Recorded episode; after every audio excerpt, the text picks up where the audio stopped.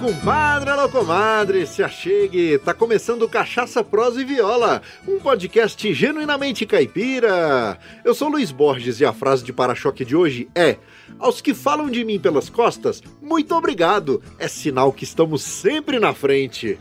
Arro, tranqueira! E a prosa de hoje é com um radialista e locutor, graduado em publicidade e propaganda e pós-graduado em comunicação e mídia, e também com um pesquisador e escritor. Ele é autor dos livros Moda Inviolada, uma história da música caipira e Mixórdia no Picadeiro, Circo Teatro em São Paulo, de 1930 a 1970. Os dois convidados resolveram unir forças para contar em um livro a história de Diogo Muleiro, mais conhecido como Palmeira, que foi um grande compositor, cantor e produtor musical. E sem mais delongas e com muita vontade de ouvir a história dos convidados e também conhecer tudo sobre o Palmeira, trago à mesa do Cachaça Prosa e Viola Danilo Darós e Walter de Souza. Sejam muito bem-vindos, meus caros. Opa, obrigado. Danilo, e aí, como é que você tá, meu amigo? Tudo bem, graças a Deus. Satisfação participar desse podcast de tanta audiência, né? Tão bem produzido. Eu fico realmente honrado com essa oportunidade. Fantástico, a honra é toda minha, cara. Eu já sigo, já sigo você nas redes sociais aí há, há algum tempo e já estou ensaiando esse papo com você. E aí agora teve uma desculpa, né? Teve um pretexto pra gente, pra gente marcar esse papo.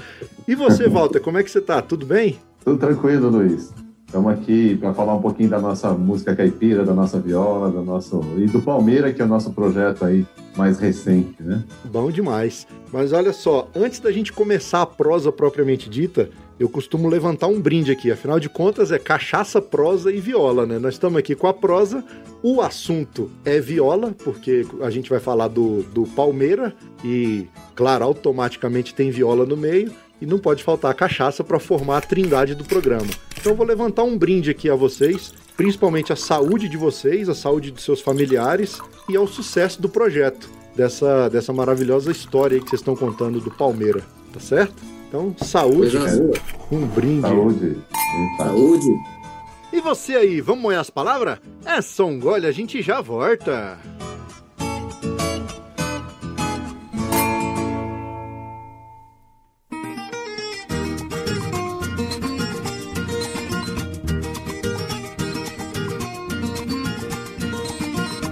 Compadre, comadre, em primeiro lugar, muito obrigado pela audiência. Você é fundamental para a existência do Cachaça, Prosa e Viola.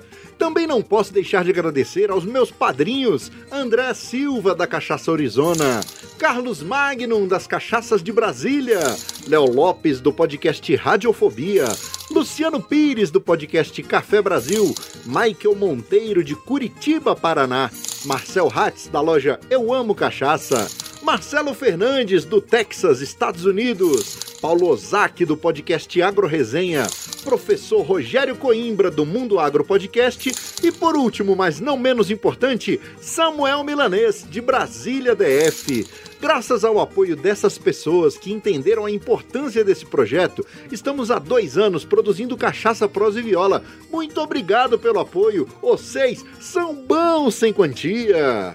E você que nos ouve semanalmente, gosta do nosso conteúdo e também quer apoiar, acesse o site cachaçaprosaeviola.com.br barra apoie e escolha o valor da sua recompensa. Assunto é só, com um real, você não toma nenhum gole de cachaça num boteco de beira de estrada, mas com esse mesmo valor você ajuda a manter vivo o podcast mais caipira da podosfera. Me vejo obrigado a concordar com o palestrinha. E você, empreendedor, quer a sua marca anunciada aqui no podcast? Então acesse cachaçaproseviola.com.br barra Media Kit e conheça os nossos planos para anunciantes. Divulgar a sua marca em um podcast é muito mais eficiente do que você pensa. Para você ter uma ideia, 40% da população já escutou o podcast no último mês. Tu é doido, é? E outra coisa, você já deu uma olhada nos produtos da nossa loja oficial? Lá tem camisas, moletons, bonés, canecas, aventais e muitas novidades.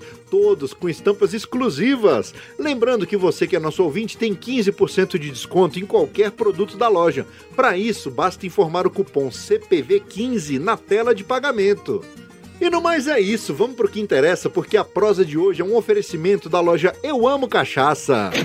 Na Eu Amo Cachaça você encontra uma curadoria das melhores cachaças com os menores preços do Brasil e a entrega é rápida, segura e barata para todo o território nacional. E além de todas essas vantagens, a loja Eu Amo Cachaça oferece o cupom de desconto CPV10, que dá 10% de desconto para você que é nosso ouvinte. Então não se esqueça, quer cachaça de qualidade? Acesse euamocachaça.com.br.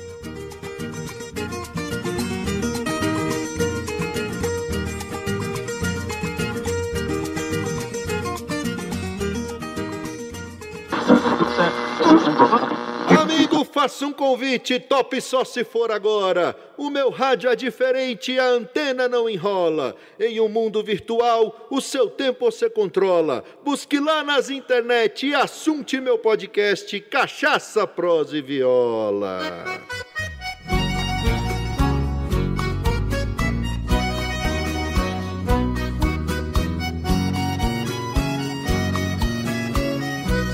É isso aí, meu compadre e minha comadre. Já molhamos as palavras e estamos aqui de volta para prosear com Danilo e com Walter. Vou começar querendo saber um pouco mais da história de vocês. Vou começar com, com o Danilo, que é mais novo. E, e depois, acho que é mais novo, né? Pelo menos a carinha é. dele assim é de cara de rapaz novo e tal. não tô entendendo essa história que é mais novo, não tô entendendo. Mas enfim, e aí, Danilo, conta um pouquinho das suas origens pra gente. Luiz, eu sou de Santo André, São Paulo, é, terra que deu origem a muitos, a muitos caipiras, né? Um dos patriarcas, o João Ramalho, é inclusive muito reverenciado lá em Santo André, tem nome de, de rua, de, de bairro, né? É, então eu acho que eu não poderia gostar de outro tipo de música nascendo nessa cidade, né, que deu origem a tantos caipiras. Embora Santo André seja conhecida como cidade de rock and roll, né, mas tudo bem. o... Faz parte, né? Sim. mas, tem muito, mas tem muito violeiro também lá? Tem muita gente que toca viola. É verdade. Muita qualidade. Eu moro no Rio Grande do Sul já tem 10 anos, né? Eu deixei eh, São Paulo e vim morar no Rio Grande do Sul, porque eu me formei em comunicação, em publicidade e propaganda, e eu fiz os cursos de rádio do SENAC na época, o curso de locução, curso de sonoplastia. Na época, para ser locutor de rádio, tinha que ter o registro na DRT. Né? A gente fazia o curso para obter o registro, famoso registro na DRT. E tive algumas experiências em rádio em São Paulo, trabalhei na Rede Bandeirantes, na Nativa FM, trabalhei na Rádio ABC de Santo André, mas eu queria fazer mais coisas no rádio, sabe? Queria eh, vivenciar realmente outros setores, além da locução, e aí eu vim dar um curso de locução para uma rádio comunitária na cidade de Ametista do Sul, há mais de 10 anos atrás, e de lá para cá vim criando raízes aqui, fazendo famoso network, conhecendo pessoas, e me deram uma oportunidade para coordenar uma FM comercial em 2011, a Rádio Florestal. Uhum. E de lá para cá eu finquei raízes definitivamente e estou aqui, já tem 10 anos morando aqui nessa região. Região norte do Rio Grande do Sul, é, divisa com Chapecó, Santa Catarina. Pois é, inclusive aproveitar e mandar um abraço pro Michael Monteiro, que foi através do ah, Michael Monteiro que eu conheci o Danilo. Logo depois que eu conversei com ele aqui no podcast, a gente ele me fe, ele fez a ponte, né, com o Danilo, e eu passei a ter já falando já do projeto do livro que vocês já estavam é, é, quase finalizando o projeto e que daqui a pouco iam lançar. E, e aí ele fez a ponte entre eu e o Danilo e a, desde então a gente começou a trocar figurinha. Né? Então um abraço aí pro, pro Michael Monteiro. E essa paixão pelo rádio, ô Danilo, tanto pelo rádio quanto pela música caipira, veio, veio de casa ou foi algo que você mesmo foi adquirindo? Como é, que, como é que foi isso? É, eu acho que um pouco de cada coisa, né? O meu pai sempre teve no toca-fita do carro João Mineiro e Marciano, Estãozinho Chororó, Sérgio Reis, aquele disco Pantaneiro do Sérgio Reis de 90 marcou muito a minha muito, vida, muito aquela bom. revelação que fez, né? É, Terra Tombada, Majestade do Sabiá, são músicas que eu conheci através do meu pai das fitas que ele tinha no, no toca-fita do carro, né? Uhum. Isso foi crescendo, essa vontade de conhecer a música sertaneja foi crescendo cada vez mais. ele além das fitas tinha um microfone, e aí eu comecei a escutar as emissoras da cidade, comecei a brincar de locutor, então uma coisa foi puxando a outra, né? Maravilha. É, é, a maioria dos locutores, né? Eu já conversei com alguns e a história é bem parecida, né? Na época dos gravadores de fita, então você pegava ali o microfone, o gravador e começava uhum. a imitar os locutores, né? Fantástico. E tinha que ter durex também, né? Que você quebrava o lacre da tinha que botar durex é... Exatamente. Isso aí, isso, ó, tá vendo? Ele, é, ele não é tão novo assim, Walter. Ó, ele ainda é, lembra de, é. de, algumas coisas antigas ainda, tá vendo? É do tempo do, do toca-fita aí. É, tá vendo? E, e, e, essa, além de, além de locutor, além de, de radialista, e você é um grande pesquisador, né? A gente vê que você tem, tem uma bagagem muito grande é, é, de pesquisas é, não só das músicas, mas também das histórias em torno da música. Eu acho isso muito interessante. Isso, isso começou assim sem querer. Na verdade, eu me, me recordo. Tanto uma dupla, é, hoje eles não gravam, mas eles fizeram algum sucesso nos anos 80 com uma regravação do Antônio Marcos, Porque Chora a Tarde, dupla Dario e Doni Rei. A tarde está chorando por você.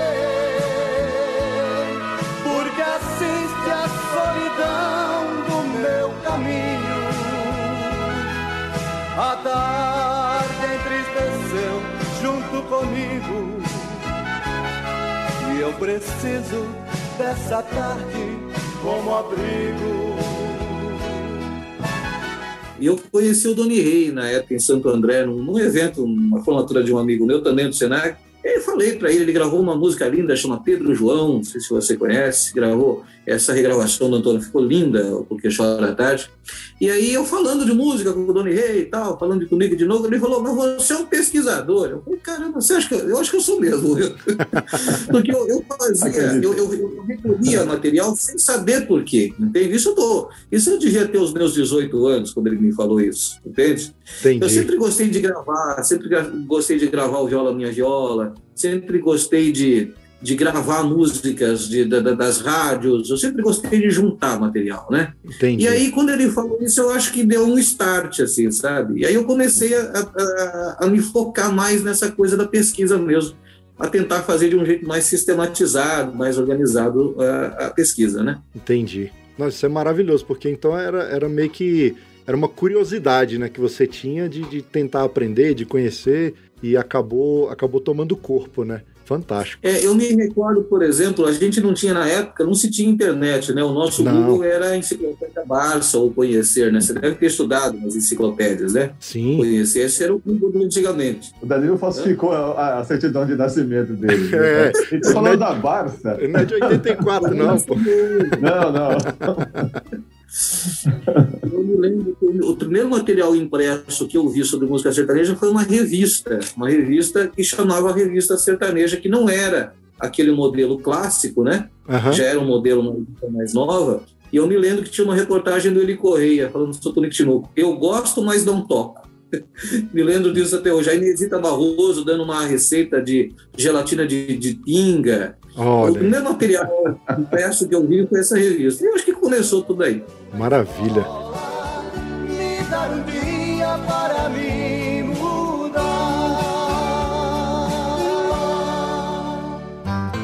Olha só que bacana! O Cachaça, Prosa e Viola faz parte da rede Agrocast, a primeira e maior rede de podcasts do agronegócio brasileiro. Aproveitando, eu quero convidar você para ouvir o Agro Resenha, que também faz parte da rede Agrocast Apresentado pelo engenheiro agrônomo Paulo Ozaki, o podcast Agro Resenha é o primeiro podcast do agronegócio e veio para suprir uma lacuna de comunicação entre o campo e a cidade, mostrando as tendências do agronegócio e rebatendo mitos que envolvem a produção. Tudo isso de forma técnica e isenta. Mas muito mais do que isso, o Agro Resenha Podcast, como o próprio nome diz, é uma resenha entre amigos que vão se divertir muito falando sobre diversos temas que envolvem o agro, com o objetivo de mostrar que todo mundo está envolvido nesse setor de forma direta ou indireta. Então, terminando esse episódio, procure no seu aplicativo favorito por Agro Resenha e fique informado sobre tudo o que acontece no universo do agronegócio. E você, Walter?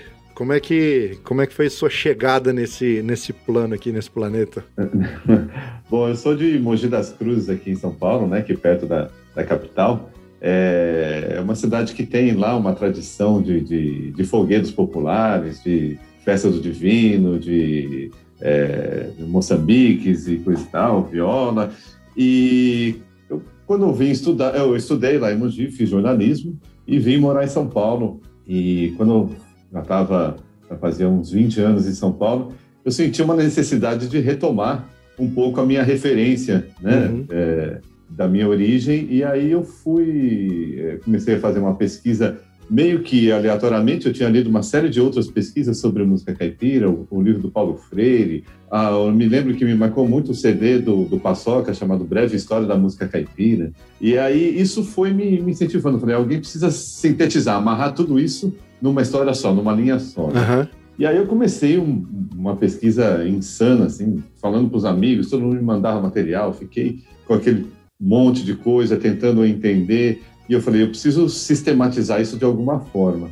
E aí eu fui fazer um curso de pós-graduação lá na, na ECA, na USP, é, que serviu um pouco para me direcionar o caminho que eu tinha que dar na, na minha pesquisa. Bom, aí foram cinco anos de, de, de pesquisa, mais esse curso de, de, um ano e meio. E aí eu sei que em 2000, eu comecei isso em 99, na verdade, a fazer essa pesquisa. Olhei. Em 2005 eu concluí, 2004, 2005.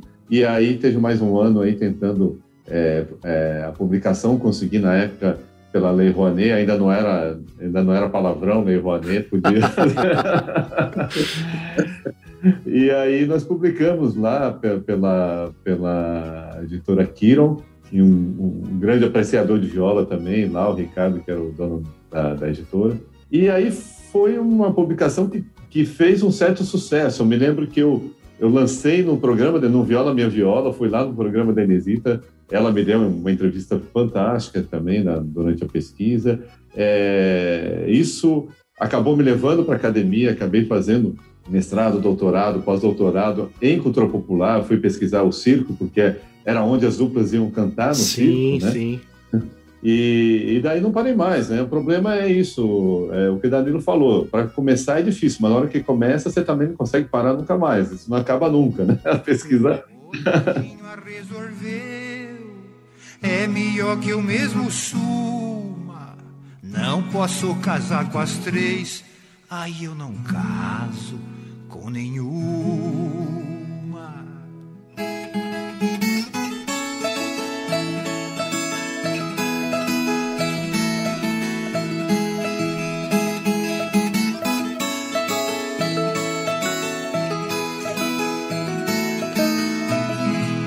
Ah, isso, você gosta de rede social? Então larga a mão de ser bobo, segue nós no Instagram, Facebook, Twitter e agora também lá no TikTok. É arroba CPV Podcast.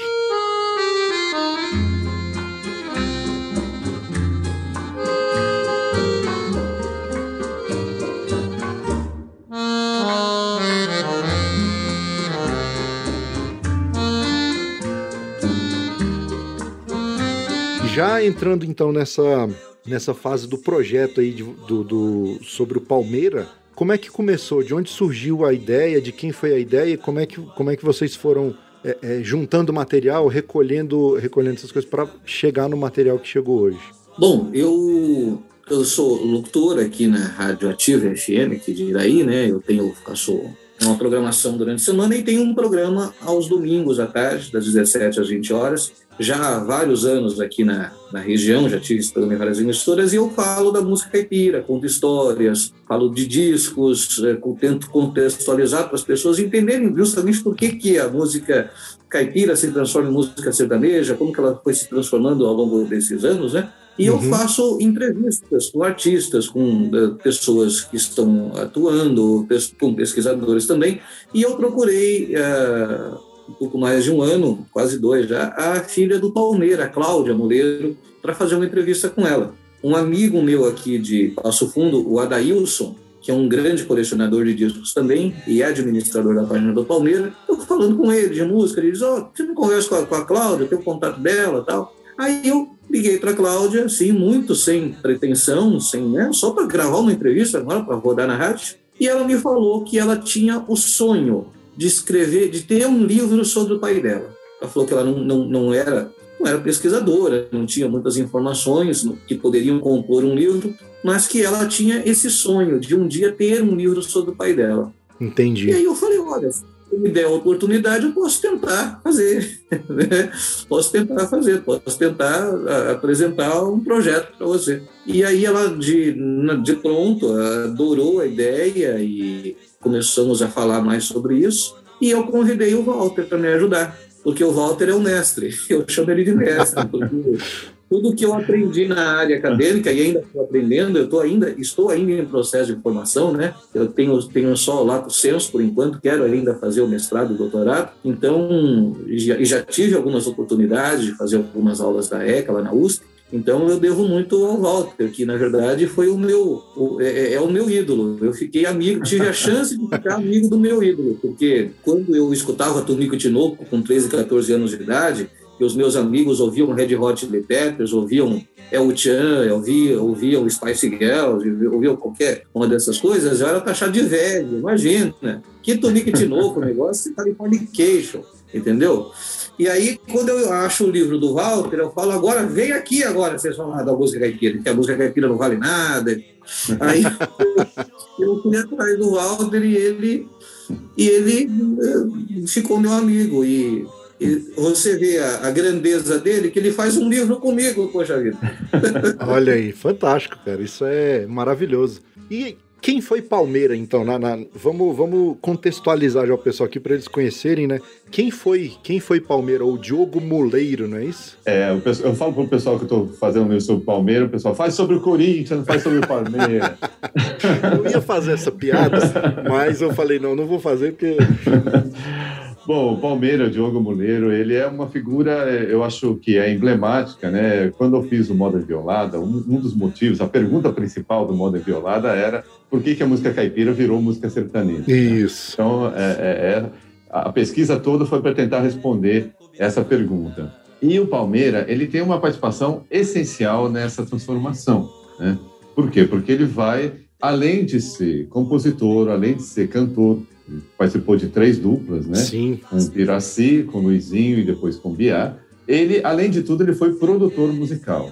E dizem aqueles que conviveram com ele que ele tinha um ouvido mediúnico. Ele ouvia e sabia aquilo que ia fazer sucesso e aquilo que ia estourar. Ninguém conseguia ter a mesma. A, a, não conseguia enxergar mais longe, ou, ou, ouvir mais longe, ou enxergar mais longe do que ele. Ele batia Fantástico. o ouvido, sabia, isso aí vai dar certo, isso aí vai fazer sucesso. Olha aí. É, ou seja, ele tinha o tino, ele tinha aquilo que a, que a indústria fonográfica queria na época, que era justamente transformar uma música que até então era um gênero restrito a São Paulo, restrito a um público do interior, é, e transformar isso numa, numa música que fosse consumível por outras regiões no, no país inteiro. E ele conseguiu fazer isso, né?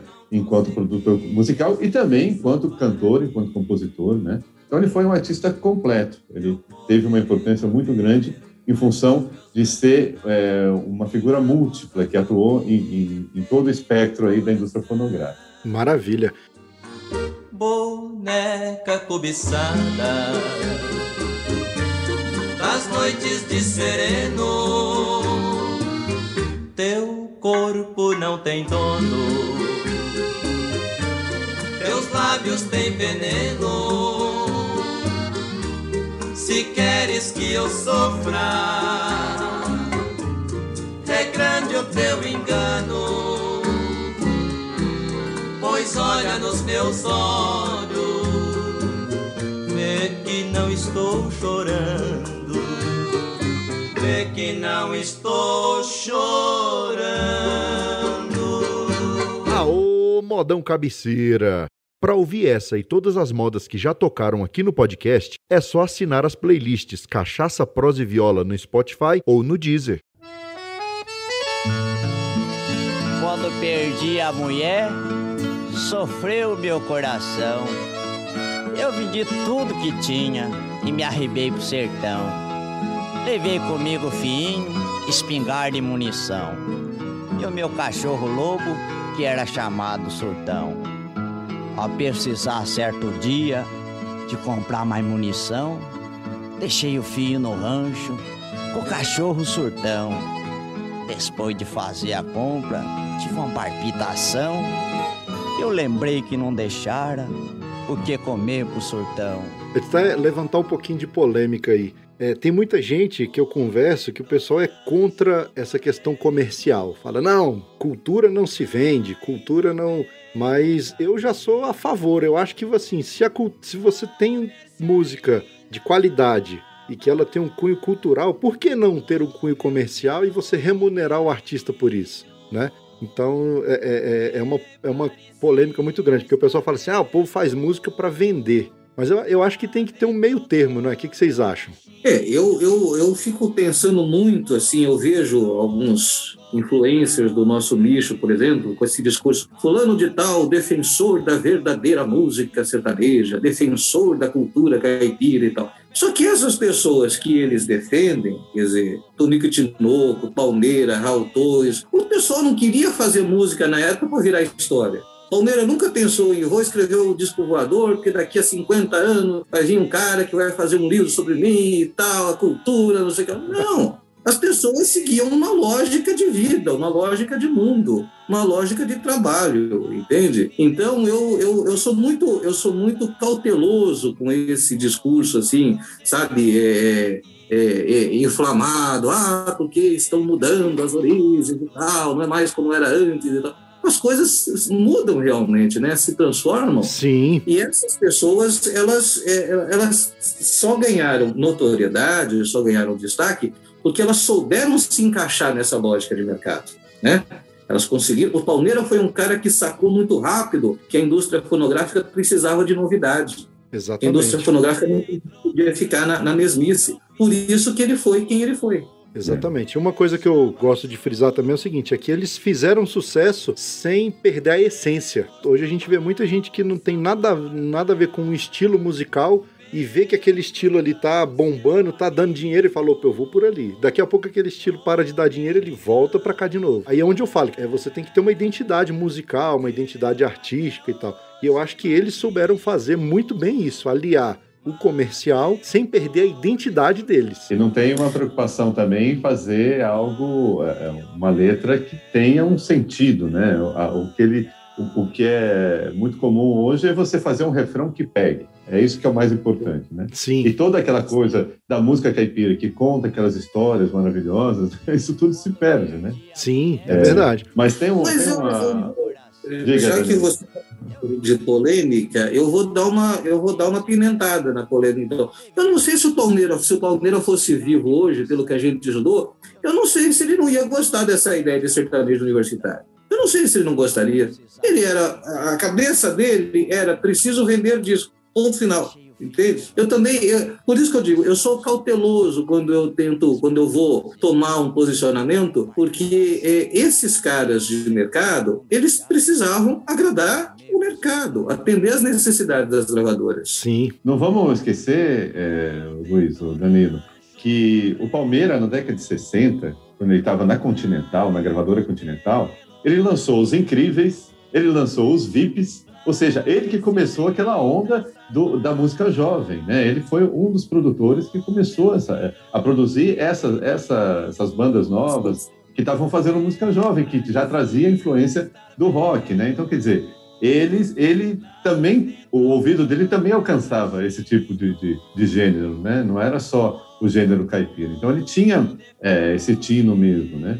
É, de, de, de saber onde que estava o sucesso. Então, acho que a gente não pode esquecer isso. É, eu acho que a gente viveu um período é, que sempre se defendeu, sempre se falou que precisava defender aquilo que era genuíno, aquilo que era é, original, senão aquilo ia se perder. Eu acho que isso é um, é um paternalismo um pouco até, até de olhar de cima, sabe? Eu estou aqui uhum. para proteger aquilo que é indefeso. E a cultura não é indefesa, a cultura ela se transforma, ela, ela se mistura, ela vai absorvendo e ela vai se transformando, né? Ninguém precisa preservar nada, ninguém precisa proteger nada, né?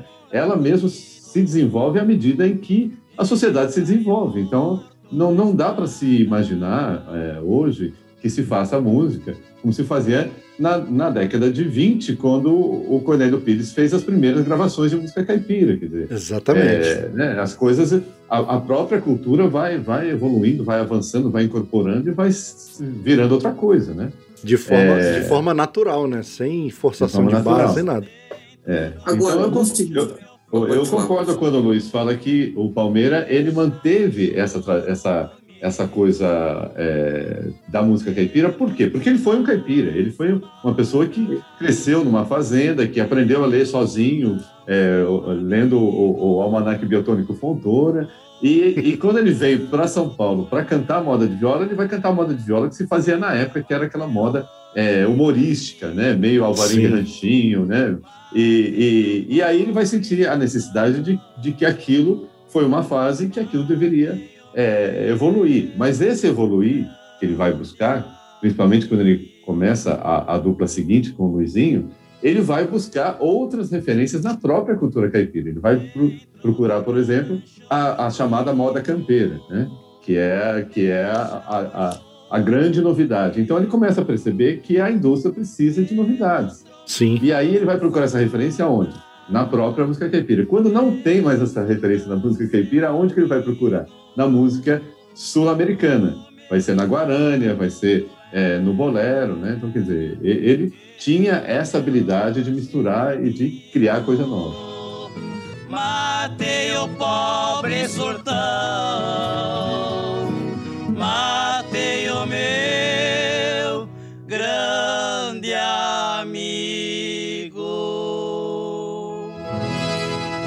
Eita, nós! Quer fazer parte do nosso grupo de ouvintes do Telegram? Para participar, é só clicar no link que está no post desse episódio. Engraçado. Bate as garrafas e as garrafas não faz barulho, é? Escuta, você é surda? Não, senhor, estou casado. Cavalheiro, o senhor deseja alguma coisa? Eu não quero nada. E o senhor cavalheiro aqui do lado, deseja alguma coisa? A mesma coisa que este pediu, mas com tomate, é? Salto, uma salada internacional primeira à esquerda.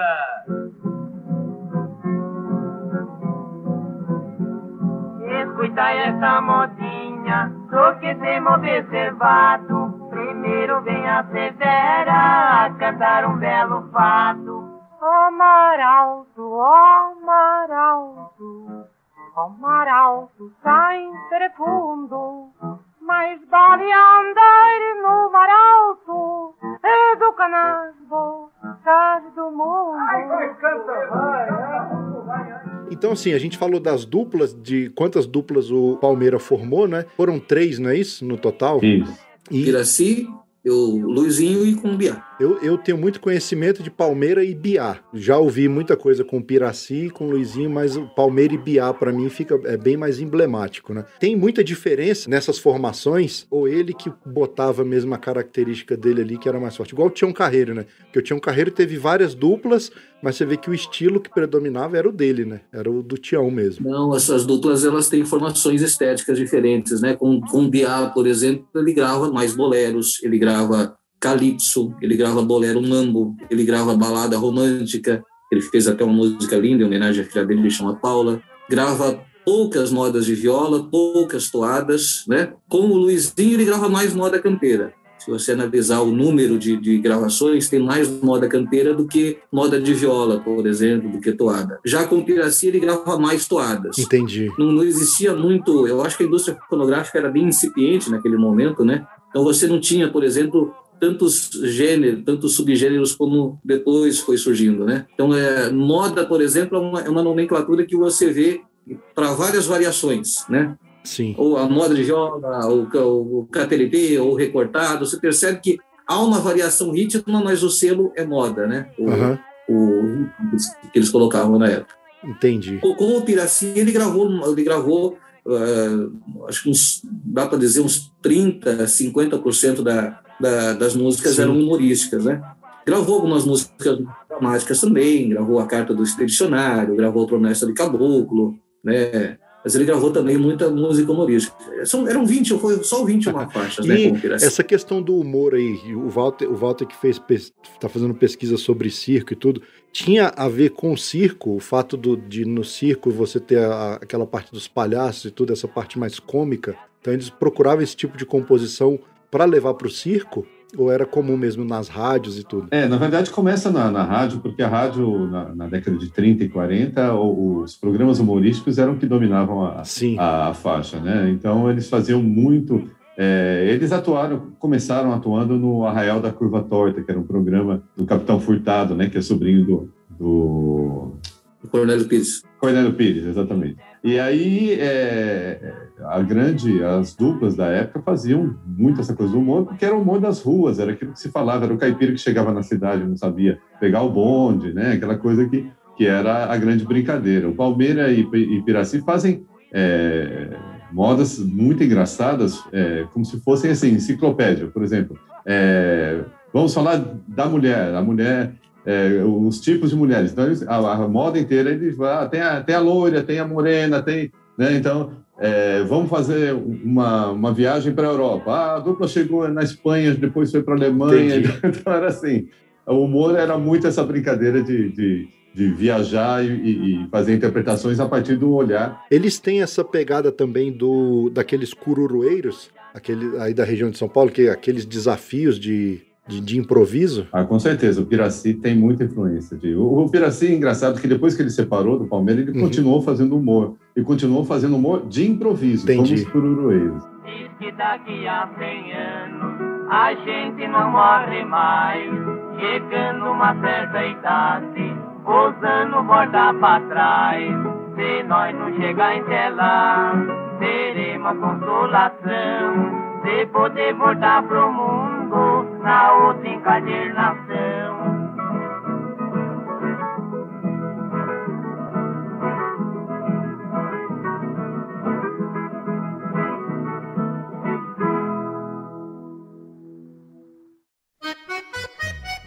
Como produtor, quais foram as principais contribuições dele, do Palmeira? Citem aí algumas das principais contribuições dele pra música. Olha, eu acho Sérgio que- Reis. Você pensa que meu coração é de papel, não vá pensando, pois não é. O Edith Veiga. Podes pensar que eu te quero? Como podes sonhar com meu amor?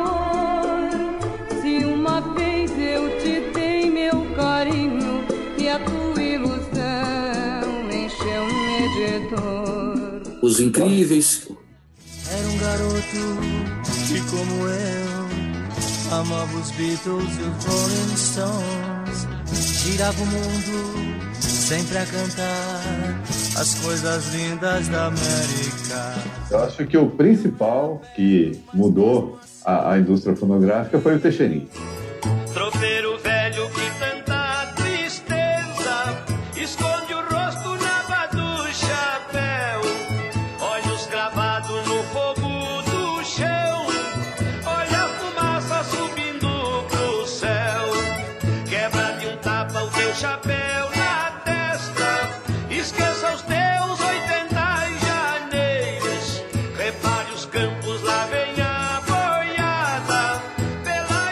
Bom, o Palmeira ele foi convidado a ser um dos fundadores da gravadora Chantecler, né? Sim. Quando ele vai para Chantecler, ele assume essa função de diretor artístico e entre a- a- as, as gravações que chega até ele, uma delas é do Teixeirinho. E ele foi contra a vontade da gravadora de lançar esse cantor que veio do Sul na época.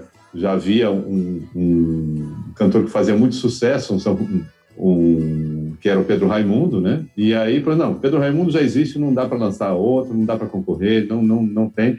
E ele bancou, ele falou, não, se vocês gravarem, isso aqui vai estourar. E a, e a gravadora não acreditou, ele falou assim, olha, eu aposto o meu salário. Se não, se der prejuízo, eu pago durante um ano o meu salário, o prejuízo que deu. Se fizer sucesso, eu quero participação. E o Teixeirinha estourou, né? Foi um fenômeno até então não visto na indústria fonográfica. Né? Vendeu quanto, Danilo? Ah, ele vendia 10 mil discos por dia, de 78 Nossa, rotações. Sério, velho? Imagina 10 isso. mil por dia.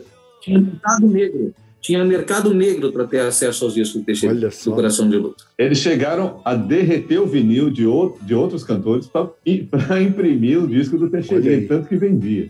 Você tem uma ideia. Maravilha. Então foi um grande sucesso. A partir daí, né, a, a- essa fama dele do, do, do Faro é, acabou é, ficando maior, né? E aí ele começou a descobrir outros talentos. Por exemplo, ele descobriu o Valdir Soriano, né? ele descobriu o, o Sérgio Reis, foi ele que batizou, né? Com, com o nome de Sérgio Reis. Tirou o Bavini, né? O Bavini, que era o, o sobrenome italiano. Ele cantava música italiana, inclusive. É verdade. O, o Sérgio Reis, naquela ocasião. E aí ele vai gravar a primeira vez na Chantecler, né? E é recebido pelo Ted Vieira, que era o grande parceiro do, do Palmeiras também, né?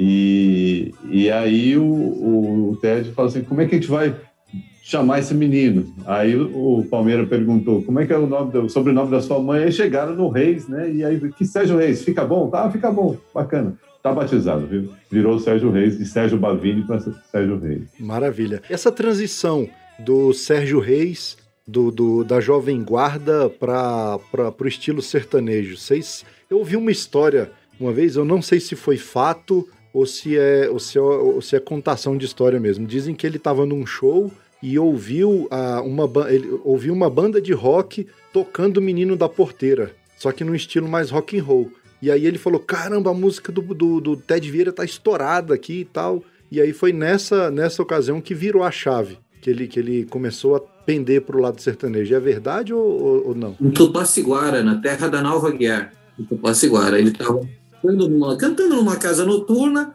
e aí ele, a banda começou, ela fez o- aquele acorde inicial do, do, menino, da- menino da Corte. E aí ele viu que o pessoal começou a sair com um copo de cerveja e começou a se da- da- dançar e não sei o que lá. E ele falou, ó, tá aí uma coisa interessante. E, e ele pegou e cantou essa música. Entendi. E o pessoal gostou. E aí, e é engraçado você observar o primeiro disco dele, que tem o Menino da Porteira, que é de 73, não tinha repertório. Ele só gravou o Menino da Porteira de música sertaneja. As outras músicas eram músicas da Uhum. Jovem Guarda, né? E aí no segundo disco sertanejo, que tem o João de Barro, ele trabalha um pouco mais essa linha sertaneja, sem Sim. chapéu ainda. Se você pegar o segundo disco, ele tá cabeludão, sem chapéu. Depois que o Tony Campelo fala, então bota o chapéu na cabeça e vai que esse é a tua praia, É, o sertanejo. E aí em 77 vem o filme, né? Em 77 vem o filme. Que eu quero É. deixar uma pulga atrás da orelha dos ouvintes. Você sabe que o, o boiadeiro do Sim. filme chamava Diogo, né? Por que será que o boiadeiro Ah, chamava eu- Diogo, né? Nós estamos falando de É. quem hoje nesse episódio? Diogo Mulher.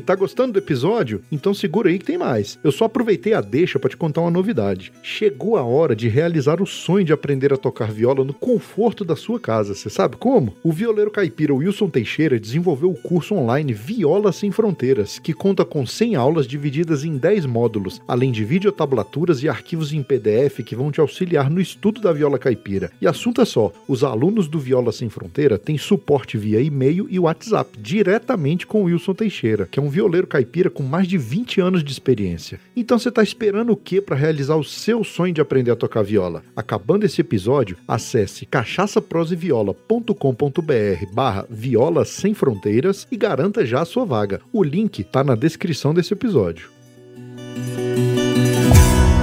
Mas o, o, o Palmeira, o Palmeira ele tinha realmente esse, esse olho clínico, e eu acho, olho e ouvido clínico, e eu já conversei com o Walter sobre isso, e nós, fazendo a pesquisa, imersos a- aos documentos, é, eu, eu tenho uma teoria de que ninguém no meio sertanejo faturava mais do que ele do começo da Chantecler até a sua morte em 67. Eu acho que de 1958 até 67, eu acho que ninguém faturava mais no meio sertanejo que ele. Haja visto essa história do Teixeirinha. Essa história do Teixeirinha ajuda a gente a pensar como que as coisas funcionavam na época, né, Val? É. É, na verdade, a produção artística, isso não muda, até hoje é, não mudou. É, a produção artística, ela tem essa função de descobrir o talento, Sim. mas também ela ganha em cima do talento, né? Então, o, o, o- quando, quando o Palmeiras fala assim, eu arrisco meu salário, ele sabia onde que ele estava casando dinheiro, né? Ele sabia onde ele estava apostando, ele sabia que ele podia ganhar em cima disso, né? É, o que era muito comum era que assim que um sucesso, é, um talento fosse descoberto e virasse sucesso, na gravação seguinte já tinha uma parceria com o Palmeiras. né? Isso, aparece, isso aparece bastante. Então, quer dizer, ele já entra como autor também, quer dizer, ele também já participa do sucesso, né? É, isso é, é muito comum. Ele faz isso com o Valdir Soriano, ele faz isso com, com vários, com- até com, as- com os cantores que não são é, Sim, do sertanejo, né? Como a, a. Edith Veiga, que cantava samba, a Leila Silva, que também cantava samba, ele também era compositor é, de sucessos dessas cantoras, né? É, então, é, é, é, o que que ele vai, o que que ele vai também descobrir? Ele vai, ele vai é, inventando a roda, né? É, é, enquanto ele está pedalando, ele está tá ali descobrindo como Não, é que funciona aquele mercado. Ele tinha Ao facilidade, tempo- né, para compor, para escrever. Então ele já via que ó, aquele artista ali tem sucesso. Então vamos ganhar também aqui. É. E ninguém faturava mais do que ele, porque ele foi o primeiro a ter uma marca na história da música sertaneja. Ele criou o selo sertanejo. E os registros, o registro do disco tinha as iniciais PPJ, é, Palmeira, Ted e Jairo, né? Aham. O Jairo Rodrigues era o diretor-geral, o Palmeira era o diretor artístico e o Ted era produtor, a Chantecler. Que eles eram amigos desde a da RCA Victor, né? Sim. A grande amizade do Vieira com o Palmeira surgiu na RCA Victor. E quando o Ted, naquele fatídico 16 de dezembro de 65, morre num acidente indo lá para Itapetininga, é, é, o Palmeira, a filha mais velha, me contou que ele chegou em casa arrasado. Aquele dia para ele foi um dia muito difícil. Morreram sete pessoas naquele acidente, inclusive um dos integrantes do irmãos, dos Irmãos Divino, né? o Lauripes. Morreu a esposa, morreu uma filhinha de cinco anos, um, um Cinca, um foi, ele foi ultrapassar um veículo numa, numa lombada e o carro, o caminhão pegou de frente e infelizmente morreram todos, né? E o, o Palmeira chegou em casa arrasado naquele dia, porque eles eram como irmãos. Isso é uma coisa bonita a gente falar, da amizade que eles tinham, né? E curiosamente, o Ted, quando morre em 65, ele está na Chantecler e o Palmeira já está na Continental. O Palmeiras, o Palmeiras já estava na Continental já nessa época. É, ele vai para a Continental em 61. Que aí ele vai resolver o problema da Continental, que era a senhora Elis Regina. Sério, até, até, até com a Elis Regina, olha aí, tá vendo? É, Era um colocou- pepino para a Continental, dona Elis É. Regina. A, a Elis tinha acabado de lançar um disco de música jovem, produzida é, no Rio de Janeiro, e que não decolou, não deu certo. E aí eles, o que, que que a gente faz com ela?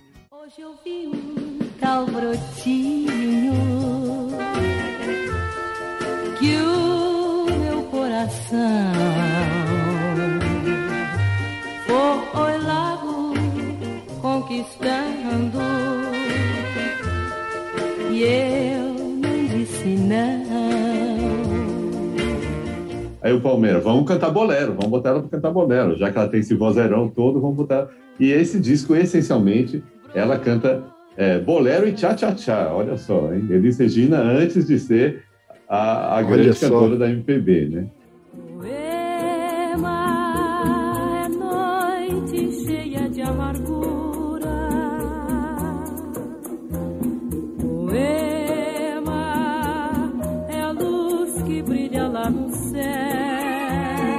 Ela, muito contrariada, ela vai e grava os tchá-tchá-tchá.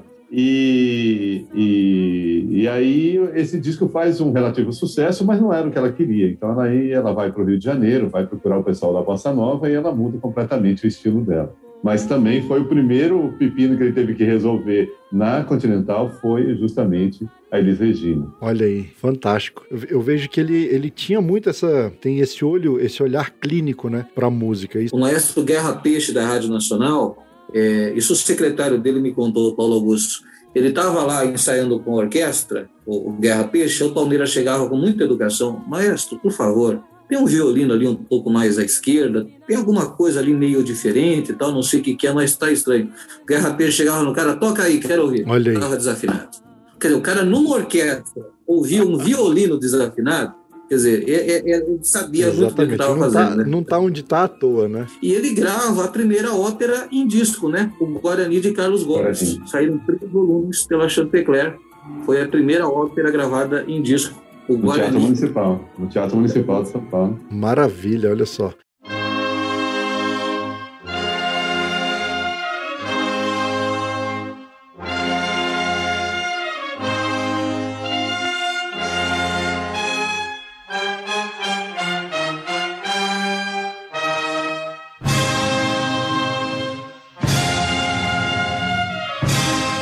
Eu queria saber da história inteira, mas se a gente contar a história inteira aqui, Ninguém vai ler.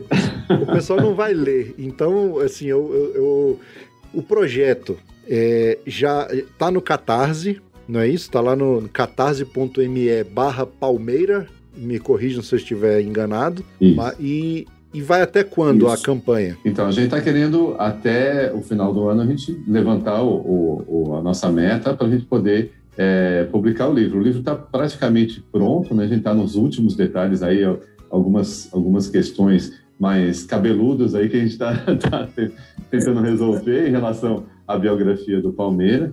É, então, quer dizer, enquanto isso, a gente está tá finaliz- tá nesses últimos detalhes, mas o livro está praticamente pronto. A gente conseguindo essa meta, a gente manda para a gráfica e aí ele vira realidade, né? A gente começou a trabalhar nesse livro, na verdade, junto com a pandemia, né? Quando o Danilo me, me, me fez o convite, a gente estava ainda... é, eu, eu- falava assim para o Danilo, como é que a gente vai conseguir entrevistar as pessoas? A gente está tá trancado em casa. Não, isso aí deixa comigo.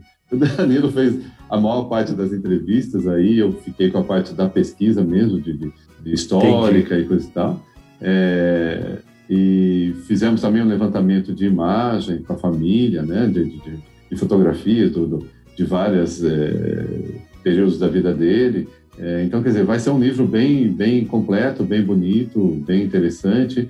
E não só sobre o Palmeiras, mas também sobre a história da indústria fonográfica, de como a música sertaneja chegou ao que a gente conhece hoje, né? Então, é, tem esse valor também não só biográfico, mas também histórico, né, em relação à, à história da nossa da nossa cultura de massa aí, né, do, gênero sertanejo. Com certeza. Então, convido aqui meus ouvintes a acessarem lá o Catarse, o link vai estar na descrição aqui do episódio e contribuam, né? Tem várias, vários, várias faixas de valores lá que você pode contribuir e na verdade assim, a sua contribuição já é como se fosse uma pré uma pré-compra do livro, né? Você já está garantindo o seu exemplar para poder ler e conhecer na íntegra aí essa história maravilhosa, como o Walter e como o Danilo falaram, não é só uma biografia, mas traz todo um contexto histórico da, da, da evolução da indústria fonográfica, né? Eu acho isso fantástico. Então não perca essa oportunidade. Apoiem, que é um projeto maravilhoso. E a nossa história vai continuando cada vez mais na cabeça das pessoas, né? Que é o que nós queremos. Livro é para ser lido, não pode ficar na gaveta, né? E a história tem que ser contada. Como eu só sei falar, eu faço programa de rádio. O Walter sabe escrever, ele faz livro. Aí a gente junta, às vezes, se junta e sai algum trem Com certeza, fantástico. Cara, tenho só agradecer a vocês dois pela presença aqui. Muito bom conhecer o Walter, bater um papo com o Walter aqui. Já, como eu disse antes, já conheci através do livro e agora conversando estreitando esses laços aqui, fiquei muito feliz. O Danilo também, a gente já tá trocando figurinha aí no WhatsApp há um tempo. Fiquei feliz de bater esse papo com vocês aí. Muito obrigado. E os microfones do Cachaça Prosa e Viola estão sempre abertos aqui para vocês. Sempre que tiverem novidades para divulgar, ou se quiser só prosear e tomar uma pinguinha também, pode vir que nós estamos aqui. Muito bom. Obrigado, Luiz. Foi um prazer estar aqui conversando um pouquinho sobre música caipira. É uma coisa que a gente sempre gosta, né? Ainda mais com uma cachaçinha. Oh, bom também. Obrigado, Luiz. Um abraço para você, para os seus ouvintes. E vamos falar sobre moda de viola, sobre música caipira, porque a nossa é a história da nossa música, da nossa primeira música, né? E isso tem que ser As pessoas precisam compreender o valor da nossa história, né? O povo brasileiro tem muito essa mania de aplaudir o que é importado, o que é do estrangeiro, e esquece muitas vezes de se inteirar sobre a história da nossa terra, da nossa Uhum. música, da nossa gente, né? Então esse é um pouco da nossa ideia também, fazer as pessoas pensarem um pouco sobre o valor da nossa cultura, que é muito importante. Maravilha, tamo aqui. Firme e forte no pé do eito para divulgar tudo que é coisa boa de música caipira, música sertaneja, enfim. Meus amigos, muito obrigado pelo papo, foi bom demais, tá? Tá certo. Obrigado, Luiz. Nós que agradecemos.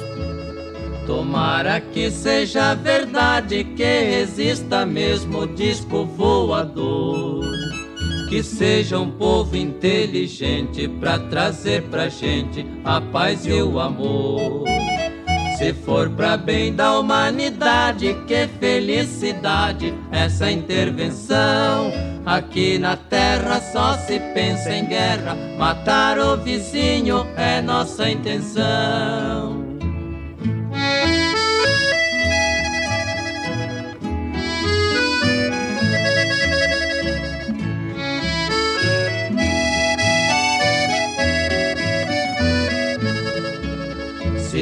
Que é todo poderoso fez este colosso suspenso no ar, porque não pode ter criado um mundo apartado da terra e do mar?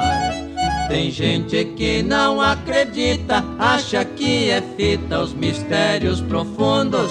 Quem tem um filho pode ter mais filhos, o Senhor também pode ter outros mundos.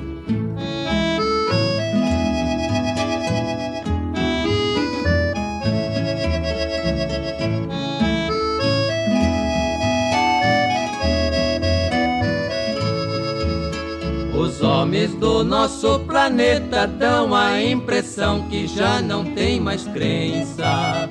Em vez de fabricar remédio para curar o tédio e outras doenças, inventam armas de hidrogênio, usam o seu gênio fabricando bomba. Mas não se esqueçam que por mais que cresçam, que perante Deus qualquer gigante tomba.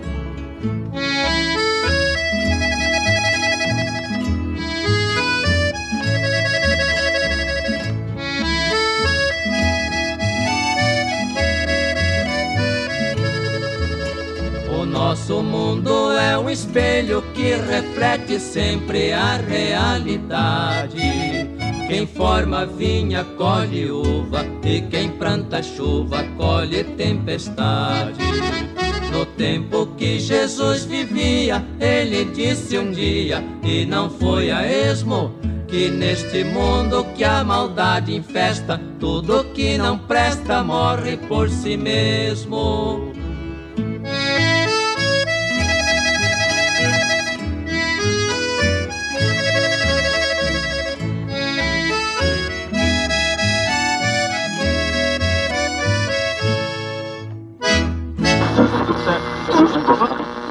Gostou da prosa de hoje? Então acesse o site cachaçaprosaeviola.com.br, curta o episódio, deixe o seu comentário sobre o que você achou e, não menos importante, compartilhe o nosso programa. Sabe como, né? Faz que nem a tia do WhatsApp, copia o link do programa e manda no grupo da família, no grupo do trabalho. Sai por aí contando pros vizinhos, pras vizinhas, pros compadres, pras comadres, pro cachorro, pro papagaio, pro periquito. O que que é esse tal de podcast? Ensina pra eles como baixar e ouvir os nossos episódios. Essas atitudes não custam nada, mas ajudam muito a esparramar cachaça, prosa e viola por esse mundão de meu Deus. Então, mais uma vez, muito obrigado pela sua audiência e pelo seu apoio. Você é bom absurdo!